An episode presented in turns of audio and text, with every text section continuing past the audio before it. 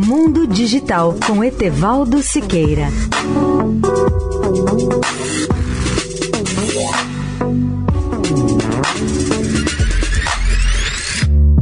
Olá, amigos da Eldorado.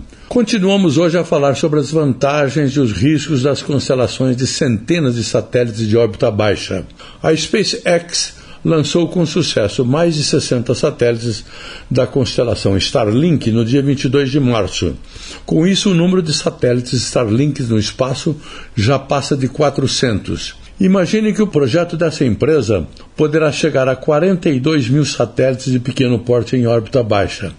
E a empresa tem planos para colocar mais mil satélites em órbita até o final deste ano. O objetivo é criar um sistema de comunicação baseado em internet de alta velocidade que vai cobrir cada metro quadrado do planeta.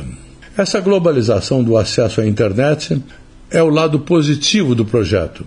Mas o grande risco que apavora alguns pesquisadores é se as coisas não derem certo, porque esses milhares de satélites de órbita baixa poderão interromper as pesquisas em astronomia. Pior do que isso é o risco potencial de colisão entre satélites, com a produção de milhares de pedaços de detritos espaciais que poderão cair sobre o planeta, além de prejudicar seriamente ou até inviabilizar a comunicação via satélite e as futuras explorações espaciais.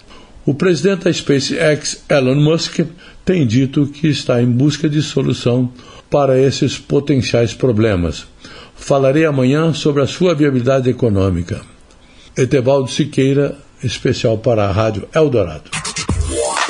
Mundo Digital com Etevaldo Siqueira.